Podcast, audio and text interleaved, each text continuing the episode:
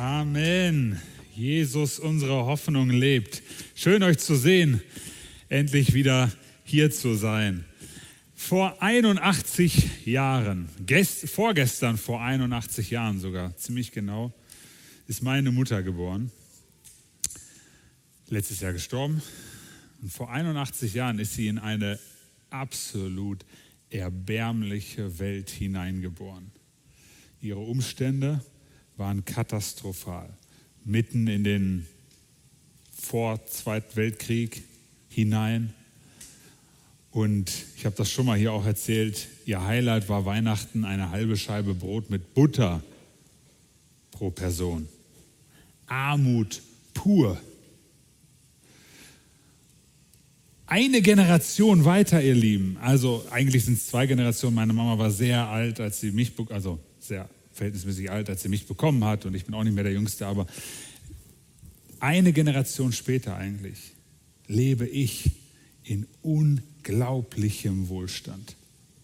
Unglaublicher Wohlstand. Um mich herum, in meinem Haus, egal wo ich, wo ich bin, sehe ich Wohlstand. Und trotzdem gibt es diese Armut auch heute noch.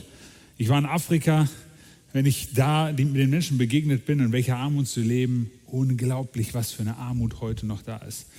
Und ehrlich gesagt, das beschäftigt mich schon ewig, sehr, sehr lange, die letzten Jahre noch intensiver.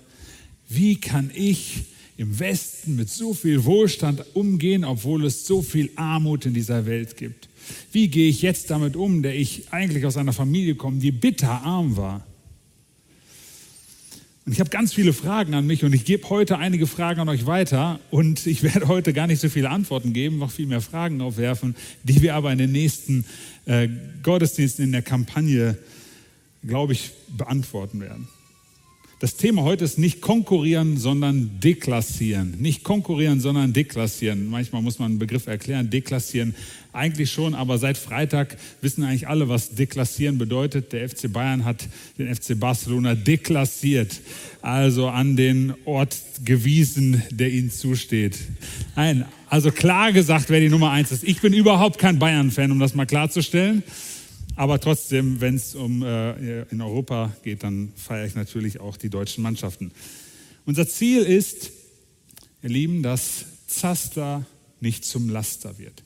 Dass all das, was wir haben, jetzt mal symbolisiert anhand des Geldes und Goldes und was auch immer hier alles drin ist, dass das uns nicht in den Käfig führt. Das ist unser Wunsch und wir glauben tatsächlich, dass Freiheit für, auf euch, auf uns wartet, hier in diesem Gottesdienst und auch in der Kampagne in den nächsten Gottesdiensten. Meine Tochter, äh, meine Frau hat heute Morgen unserer Tochter gesagt, hey, es geht wieder los, Halle 32 Gottesdienste. Und mein, meine Tochter hat gesagt, Freiheit. Hä? Äh, Janine hat dann gefragt, was, was meinst du damit? Ist das wichtig für einen Gottesdienst? Ja, Freiheit. Keine Ahnung, ich weiß nicht, was in ihrem Kopf vorging, zwei Jahre. Aber ich dachte, hey, das passt, das passt, weil das ist eigentlich unser Ziel, finanzielle Freiheit. Freiheit von dem, wo Geld uns binden will. Wir werden uns gleich noch darüber, äh, darüber unterhalten. Das Problem ist, wir sind alle davon betroffen. Vielleicht denkst du jetzt schon Geld, naja, ich habe sowieso nicht so viel, also ist nicht mein Thema. Ich glaube, dass jeder von uns unglaublich viel hat. In Deutschland, selbst wenn du weniger als Hartz IV bekommst, bist du, gehörst du zu den 85 Prozent, äh, bist du reicher als 85 Prozent der Menschen dieser Welt. Und wenn du mittelmäßig schlechter Verdiener 20.000 Euro im Jahr zur Verfügung hast, 20.000 Euro im Jahr, die meisten von euch haben mehr zur Verfügung, dann gehörst du zu den 2% der reichsten Menschen dieser Welt. 2% der reichsten Menschen dieser Welt.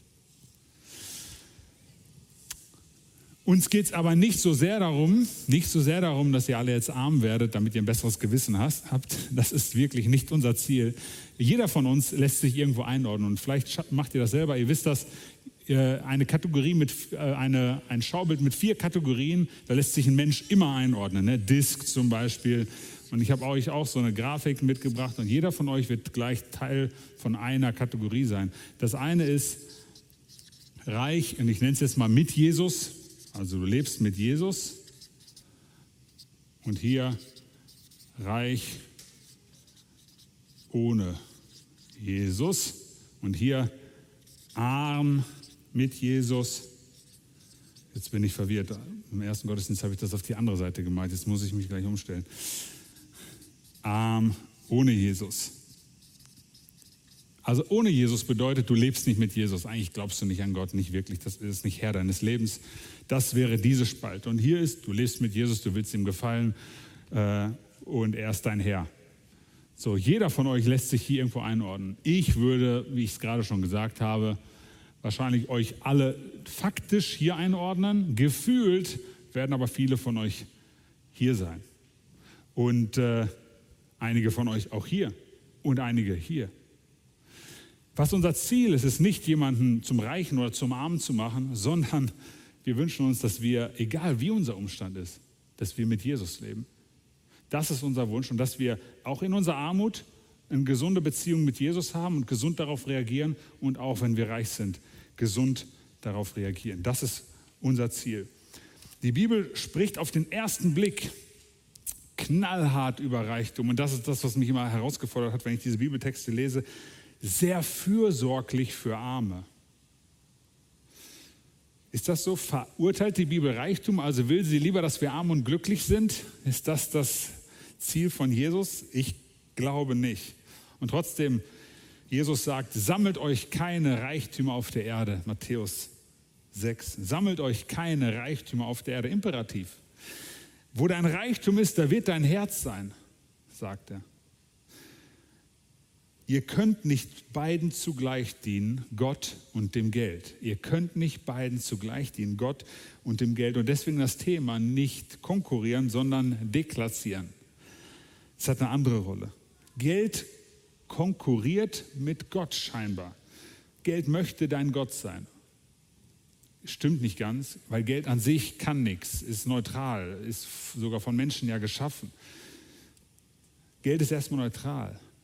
Aber ich habe das Gefühl, der Teufel steckt hier im Detail, in dem Detail. Denn der Teufel will das, was wir haben, was wir noch mehr haben wollen, unseren Wohlstand dafür gebrauchen, dass es eine Konkurrenz mit Gott wird. Der Text, den ich heute lesen will, ist von Jakobus, der Bruder von Jesus. Und der hat, wusste, dass Jesus das gesagt hat. Und wenn wir den jetzt gleich lesen, werdet ihr merken, es klingelt, äh, das wiederholt sich teilweise. Jakobus 5, Vers 1 bis 6 und ich lese den in drei, drei Etappen. Und dieser Text schildert drei Probleme, die Reichtum so an sich hat, unser Wohlstand so an sich hat. Und nun zu euch Reichen. Und ich möchte euch bitten, euch jetzt mal damit hineinzunehmen, auch wenn ihr euch gefühlt nicht als Reiche seht. Wir sind sehr wohlhabend. Lasst, lasst das mal auf euch wirken, nehmt das mal so mit euch äh, rein. Und nun zu euch Reichen. Weint und klagt wegen all des Unheils, das über euch hereinbrechen wird. Der Tag kommt, an dem euer Reichtum verrottet sein wird. Motten werden eure Kleider zerfressen haben. Euer Gold und Silber wird von Rost überzogen sein. Und dieser Rost wird als Beweis gegen euch dienen und wird euch zugrunde richten, als wäre er ein Feuer, das euer Fleisch verzehrt. Denn, und hier ist das Problem, ihr habt Reichtümer angehäuft. Und das, obwohl wir am Ende der Zeit leben. Jakobus schreibt an eine Kirche, Arme und Reiche gab es da und hier spricht er vor allem die Reichen an. Und das Problem ist, sie haben Reichtümer angehäuft. Reichtümer, die sie nicht wirklich brauchen. Das erste Problem, ich schreibe die Probleme hier mal dran, anhäufen, ich nenne das heute mal Horten.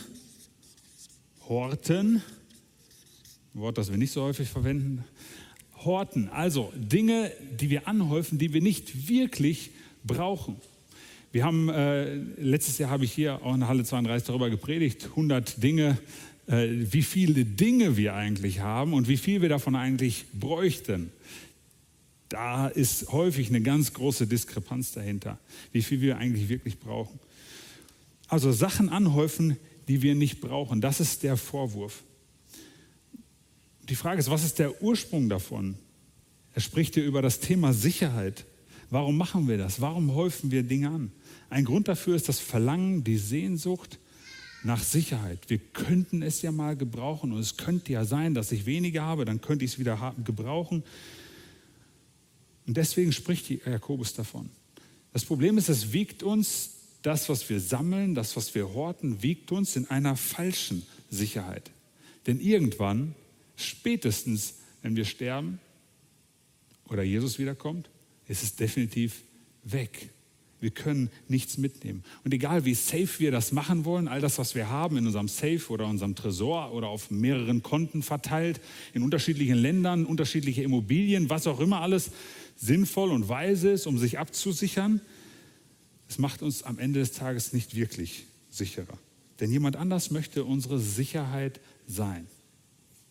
Und das ist Jesus. Das ist Teil unseres Evangeliums, ihr Lieben, dass Jesus unsere Sicherheit ist, sein will. Und wir dürfen frei davon sein, unsere Sicherheit irgendwo anders zu suchen, in den Dingen, die wir vielleicht noch brauchen könnten. Er will unser Leben absichern. Das macht Jesus. Und das finde ich unglaublich befreiend, ihr Lieben, wenn wir uns das vor Augen führen. Wir brauchen nicht Sicherheit irgendwo außen zu suchen, sondern wir haben sie in uns, wenn Jesus in uns lebt. Jakobus ist noch nicht fertig mit den Reichen. Der zweite Schlag sozusagen. Schlimmer noch, sagt er. Jakobus 5, Vers 4. Schlimmer noch, den Arbeitern, die eure Felder bestellten, die eure Felder bestellten, habt ihr den Lohn vorenthalten. Ein Unrecht, das zum Himmel schreit. Die Hilferufe derer, die eure Ernte einbrachten, sind dem Herrn, dem allmächtigen Gott, zu Ohren gekommen. Im römischen Reich damals waren die Reichen die deutlich privilegierteren. Also heute ist das vielleicht auch so, aber glücklicherweise nicht mehr so wie damals. Das damals erinnert vielleicht so ein bisschen an das Kastensystem in Indien. Wenn du oben warst, dann warst du oben. Es gab wenig Möglichkeiten abzustürzen. Aber noch schlimmer, wenn du unten warst, es gab so gut wie keine Möglichkeit, dich hochzuarbeiten. Also wenn du unten warst, was aus. Die Reichen waren die, die arbeiten ließen. Ja, sie gaben auch Arbeit, aber sie hatten praktisch den Daumen und konnten ihn heben oder senken. Wenn es keine Arbeit gab, kein Geld gab, dann gab es auch kein Essen. Die Armen hingen sozusagen am Tropf der Reichen. Die Reichen waren die, die das äh, Gericht in Anspruch nehmen konnten, die Armen nicht. Die Reichen waren die, die wählen konnten, die Armen nicht. Und so hing der Arme am Tropf des Reichen. Und das spricht er hier an. Es gab kein soziales Auffangnetz, so wie wir das kennen. Wenn es keine Arbeit gab, gab es auch keinen Lohn und damit kein Essen. Es gab keine Kündigungsfrist, kein Arbeitslosenschutzgesetz, keine Starthilfe für dein Start-up. Wir merken ganz vieles, was unser Sozialstaat mit sich bringt, ist ein absoluter Segen. Die Reichen haben diese Situation offensichtlich ausgenutzt. Und das ist das zweite Problem, was Jakobus hier anspricht. Und ich schreibe es auch einfach mal ausnutzen. Also den Reichtum, den Status, die Stellung, die Privilegien, die ich habe, auszunutzen, obwohl jemand anders darunter leidet. Sie haben schlecht und willkürlich oder gar nicht bezahlt und ihre Position ausgenutzt. Und die Bibel sagt hier, die Schreie der Arbeiter gingen bis zum Himmel. Wir kennen das. Das schreit zum Himmel. Wörtlich heißt es hier der Notschrei der Bedrängten und Vergewaltigten. Es sind Schreie der Arbeiter, die arbeiten, aber wissen, dass das, was sie verdienen, eigentlich nicht reichen wird bis Ende des Monats. Es reicht nicht, um meine Familie zu ernähren. Es sind Schreie der Kinder, die Hunger haben. Es sind Schreie der Eltern, die nichts auf den Tisch bringen können und die zusehen, wie ihre Kinder sterben. Und Gott hört diesen Ruf. Das sagt er hier. Es ist dem allmächtigen Gott zu Ohren gekommen. Und das finde ich so unglaublich tröstend. Ungerechtigkeit kann Gott nicht stehen lassen. Und auch wenn es auf den ersten Blick manchmal so aussieht und wir uns fragen, wo ist Gott, sagt er, er wird Gerechtigkeit schaffen. Gott bekommt alles mit. Und für jeden von uns, egal wo du dich einordnest, gibt es einiges an Denkaufgaben. Was bedeutet das für mich. Wenn ich Unternehmer bin, Angestellte bin, will ich auf jeden Fall darauf setzen, dass faire Löhne gezahlt werden meine Mitarbeiter bezahlt werden, so gut es geht. Aber auch wenn ich kein Unternehmer bin, wenn ich keine Menschen arbeiten lasse sozusagen, inwiefern nutze ich die Privilegien, die wir im Westen haben, aus? Eine populäre Frage gerade und das finde ich gut, dass wir uns die fragen. Was mache ich hier eigentlich im Westen, wenn es den Menschen in der dritten Welt zu Schaden kommt? Der letzte Schlag von Jakobus in unsere Magengegend, in meine. Ihr habt auf der Erde ein Leben in Luxus geführt und habt euch dem Vergnügen hingegeben. Ihr habt euch alles gegönnt, was euer Herz begehrt und habt euch damit höchstpersönlich für den bevorstehenden Schlachttag gemästet. Was für ein wunderbares Bild. Der Tag des Gerichts. Ihr habt Unschuldige verurteilt und getötet. Menschen, die sich nicht gegen euch zur Wehr setzen konnten. Ihr habt ein Leben in Luxus und Vergnügen geführt. Und das dritte Problem, was Jakobus hier anspricht, ist, ich nenne es mal Schwelgen. Auch noch so ein schönes Wort, was heute kein Mensch mehr verwendet, wie Horten. Schwelgen. Schwelgen heißt einen eigensüchtigen Lebensstil haben, der kein Herz für andere hat. Ein eigensüchtiger Lebensstil, der kein Herz für andere hat. Boah, das klingt, finde ich, total brutal. Und ich hoffe, dass kein Mensch so lebt. Aber die Wahrheit sieht so aus, dass ganz viel davon auch in meinem Herzen ist. Ich glaube auch in, in euren Herzen. In Ansätzen finden wir das Luxus und Vergnügen. Wenn ich auf mein Leben schaue, sehe ich ganz viel Luxus und Vergnügen, wenn ich mal nicht aus der Brille gucke, was ich noch haben könnte, sondern was ich eigentlich alles habe. Ist das per se schlecht, Jakobus? Willst du, dass wir das alles loswerden? Ich glaube nicht. Aber wir werden dazu herausgefordert, nicht nur für uns zu leben, sondern für Gott ist das Erste. Und für die Menschen, die er geschaffen hat und die er liebt. Ich möchte uns trotzdem eine sehr persönliche, sehr, sehr, sehr herausfordernde Frage stellen, die euch mitgeben.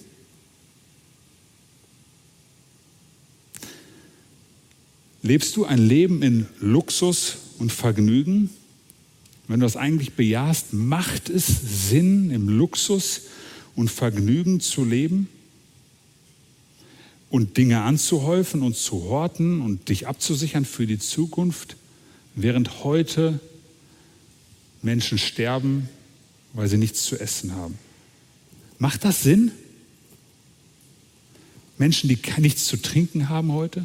Menschen, die verloren gehen, die ohne Jesus leben und ich denke trotzdem an mich?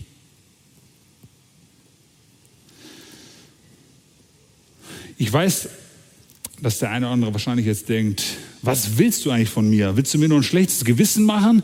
So Fragen, die stellt der eine oder andere sich vielleicht auch selbst hin und wieder. Aber natürlich ist unser Ziel nicht, hier ein schlechtes Gewissen zu machen. Wir wollen auch immer Hoffnung geben. Und gerade sieht es gar nicht so aus, sondern wir bewegen uns total in die andere Perspektive. Das Ziel ist am Ende tatsächlich kein schlechtes Gewissen zu haben, denn ich weiß, dass viele Menschen im Westen ein schlecht, permanent so ein unterbewusstes, kleines, schlechtes Gewissen haben wie sie denn damit umgehen sollen, dass Menschen heute sterben, an Hunger sterben und wir leben im Luxus. Und wir werden heute nicht alle Antworten darauf geben, aber das ist eigentlich unser Ziel, dass wir eben kein schlechtes Gewissen mehr haben, sondern einen Frieden und eine Freiheit haben, so damit umzugehen, mit dem, was wir haben, das Gott geehrt hat. Jakobus sagt, bevor er das schreibt, wenn du etwas Gutes zu tun weißt und tust es nicht, dann ist es Sünde. Wenn du etwas Gutes zu tun weißt und tust es nicht, dann ist es Sünde. Und ich möchte das für mich persönlich, ich möchte mich viel mehr fragen, was ich anderen Gutes tun kann, als das, was ich mir Gutes tun kann. Ich möchte, dass wir eine Kirche sind, die sich fragt, was wir anderen Gutes tun können und nicht uns Gutes tun können. Auf uns gucken, sich um uns drehen. Deswegen die Frage, wie kann das gesund laufen? Eine Geschichte, wo ich glaube, dass es drei gute Lösungsansätze gibt, ist die von dem reichen Jüngling, wird sie genannt. Ein Young Professional, ein Jungunternehmer, der ordentlich Geld gemacht hat und der aber Gott gefallen möchte. Er sagt, kommt zu Jesus und sagt, hey, ich habe eigentlich alles gemacht, äh, was das Gesetz so fordert und äh, irgendwie merke ich aber, dass da noch was ist. Also ich, ich ich bin noch nicht so weit. Also was, was fehlt mir? Was fehlt mir noch? Und Jesus sagt, er soll alles verkaufen und sein Geld den Armen geben. Puh. Alles verkaufen und sein Geld den Armen geben. Offensichtlich steht das Geld zwischen Gott und ihm. Jesus weiß, deswegen sagt er das. Und als er das sagt, merkt dieser reiche Jungunternehmer genau das. Er weiß das und er wird traurig. Er ist jemand, der eigentlich für Gott leben möchte, aber sein Herz kann er nicht ganz Jesus geben. Er schafft es nicht zu deklassieren, sondern das konkurriert weiterhin. Und dann kommt der berühmte Satz von Jesus, für ein Reichen ist es schwer, in das Himmelreich zu kommen. Und um es noch deutlicher zu sagen, eher geht ein Kamel durch ein Nadelöhr, als dass ein Reicher in das Reich Gottes kommt. Nadelöhr ist eigentlich nicht dieses Nadelöhr, womit du etwas nähst, gemeint, sondern es ist ein Tor in Jerusalem gewesen. Aber das war unglaublich klein. Da hat nie im Leben ein Kamel durchgepasst. Also die Jünger sind schockiert. Wie? Da, dann, was heißt das denn, Jesus? Also es ist unmöglich, als Reicher in den Himmel zu kommen? Und vielleicht bist du jetzt genauso geschockt und sagst, was, was meinst du denn? Was meinst du denn damit? Willst du mir den Tag verderben? Soll ich wirklich ernsthaft alles verkaufen, ähm, was ich habe? Hey, vielleicht ist das sogar eine Lösung für jemanden. Ich weiß es nicht. Aber das ist gar nicht der Punkt jetzt. Ich will darauf hinaus, was Jesus danach sagt. Und das ist eine erste Lösung. Bei den Menschen ist das unmöglich. Reicher durchs Nadelöhr. Bei den Menschen ist das unmöglich. Aber für Gott ist alles möglich. Für Gott ist alles möglich. Jesus kann jedes Herz verändern. Jede Herzenshaltung kann Jesus verändern. Er ist dazu in der Lage. Er hat alle Macht. Er ist unaufhaltsam, haben wir erst gesungen.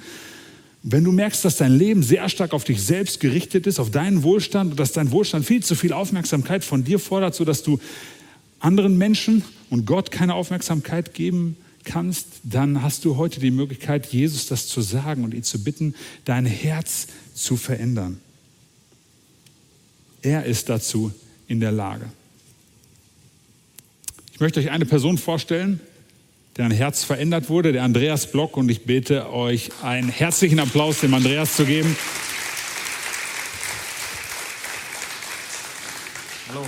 Der uns ein bisschen mit in seine Geschichte, Geschichte nimmt. Andreas ist jetzt äh, Unternehmer, lebt hier im Oberbergischen und ist ein riesengroßes Vorbild, finde ich, wie er mittlerweile mit Finanzen umgeht. Aber das war nicht immer so. Geld war nicht immer sein, sein Freund, sage ich jetzt mal. Äh, und deswegen, Andreas, nimm uns mal in deine, deine frühe Zeit hinein, bevor äh, du Gott auch kennengelernt hast. Was war Geld für dich? Wie hast du Geld so gesehen? Ja, ich habe eben, der Harry hat schon eben gefragt, so wie das so war ein bisschen. Also ich solange ich denk, zurückdenken kann, war ich nie geizig oder ich war nie irgendwie wahnsinnig sparsam oder mich hat das eigentlich nie interessiert.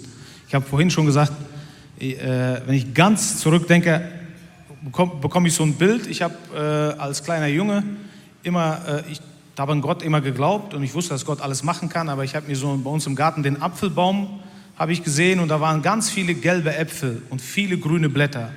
Und ich habe gedacht, wenn die kleinen Äpfel Münzen wären und die Blätter Scheine, dann wäre dann, dann wär die Welt in Ordnung. Also das hat mir immer so gefallen. Ich dachte, wieso geht das nicht? Also das wäre okay, dann könnten wir uns alles kaufen und dann wird das Palaver aufhören, immer um das Geld und so weiter. Ne? Weil immer hieß es, geht nicht, kein Geld und müssen noch warten und so weiter. Aber jetzt äh, zu deiner Frage, wann hat sich die Perspektive geändert? Eigentlich muss ich dann äh, so anfangen, also wann habe ich angefangen zu leben? Ne?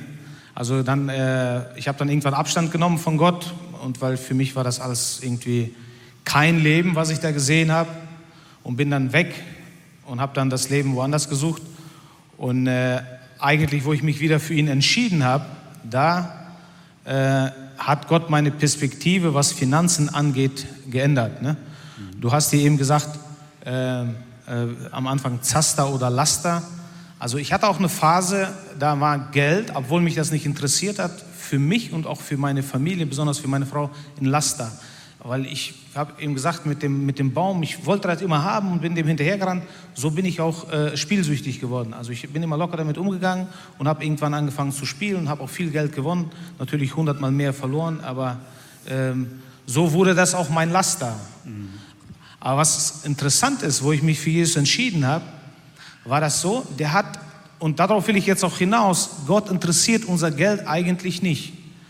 Ähm, ich habe dann, äh, wurde dann frei, er hat mich dann befreit von der Spielsucht, das habe ich gemerkt. Und ähm, trotzdem war das ein Teil von mir. Und er hat mich in der ganzen Zeit, obwohl ich nicht mehr süchtig war, habe ich das äh, trotzdem ab und zu gemacht, habe trotzdem gespielt. Und er hat mich die ganze Zeit, wenn ich mit ihm gesprochen habe, er hat mich gesegnet, er hat meine Geschäfte gesegnet. Ne? Und er hat mich nie verurteilt, hat nie gesagt, du hast jetzt so und so viel Kohle verzockt. Das war nicht, nicht sein Reden. Und eines Tages hat er mir gesagt, ich habe dir, äh, ihn dann immer gefragt, was ist das Gott? Kannst du damit umgehen? Ist das für dich in Ordnung? Ne? Er hat ganz lange nichts gesagt, mein, mein Herz äh, äh, vorbereitet. Und irgendwann hat er gesagt, also ich habe dir so viel große Dinge in dein Herz gelegt. Und ich möchte, dass du anfängst, in den kleinen Sachen treu zu werden. Und das ist für mich eine Kleinigkeit, dass du zockst. Aber wenn du willst, wenn du die nächste Stufe willst, hör auf damit. Und das hat mich so begeistert, dass er gesagt hat, also das geht mir gar nicht um dein Geld, mir geht es um dein Herz. Also wenn du weiterkommen willst und wenn du finanziell frei sein willst, ne, vertrau mir einfach. Und äh, das, das, denke ich, möchte er für unser Leben. Also das habe ich so die letzten Jahre erfahren, dass er einfach möchte, dass wir diese Kleinigkeit, und die finanzielle Sache ist für Gott eine Kleinigkeit, aber die ist ja in unserem Leben groß, wie du gesagt hast, wir haben ja ständig mit Finanzen zu tun. Und wenn wir finanziell äh, frei sein möchten, müssen wir diese Kleinigkeit, so sehe ich das heute, äh, Gott anvertrauen.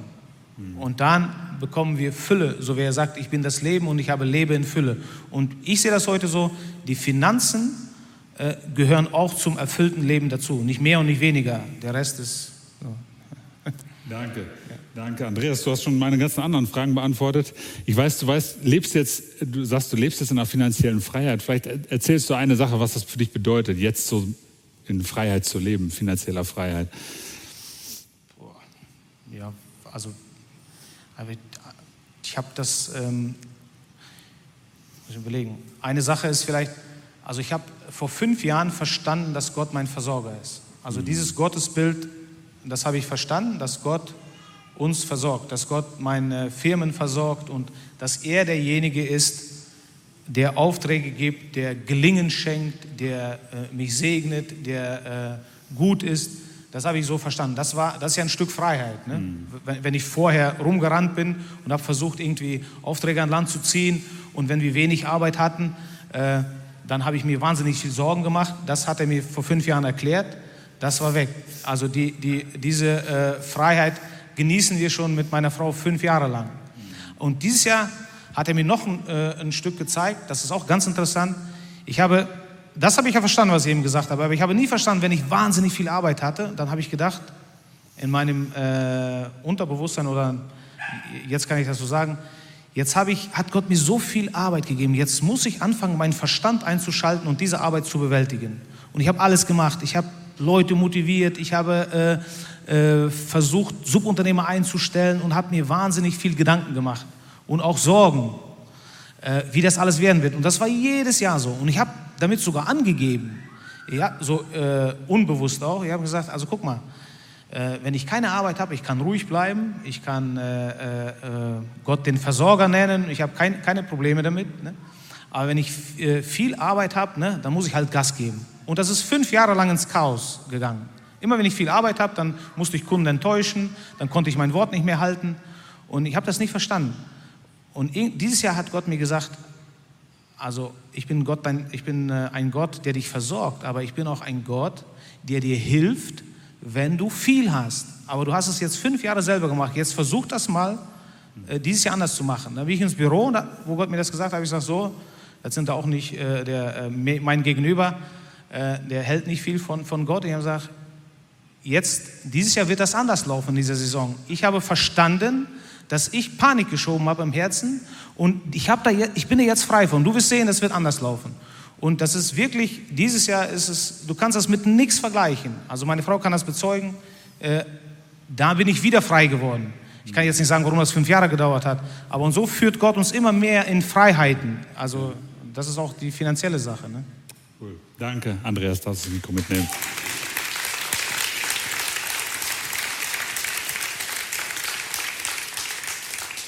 wie cool Jesus das Herz eines Menschen verändern kann und verändert weiterhin. Also der Prozess hört nicht auf, sondern unser Herz kann sich verändern und wir kriegen immer mehr die Perspektive Gott, von Gott auch auf unsere Finanzen.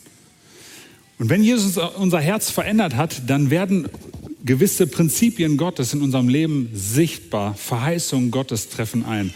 Und der nächste Vers, den Jesus nämlich danach sagt, ist, jeder, der um meines Namens willen Häuser, Brüder, Schwestern, Väter, Mütter, Kinder oder Äcker zurücklässt, wird alles hundertfach wiederbekommen und wird das ewige Leben erhalten.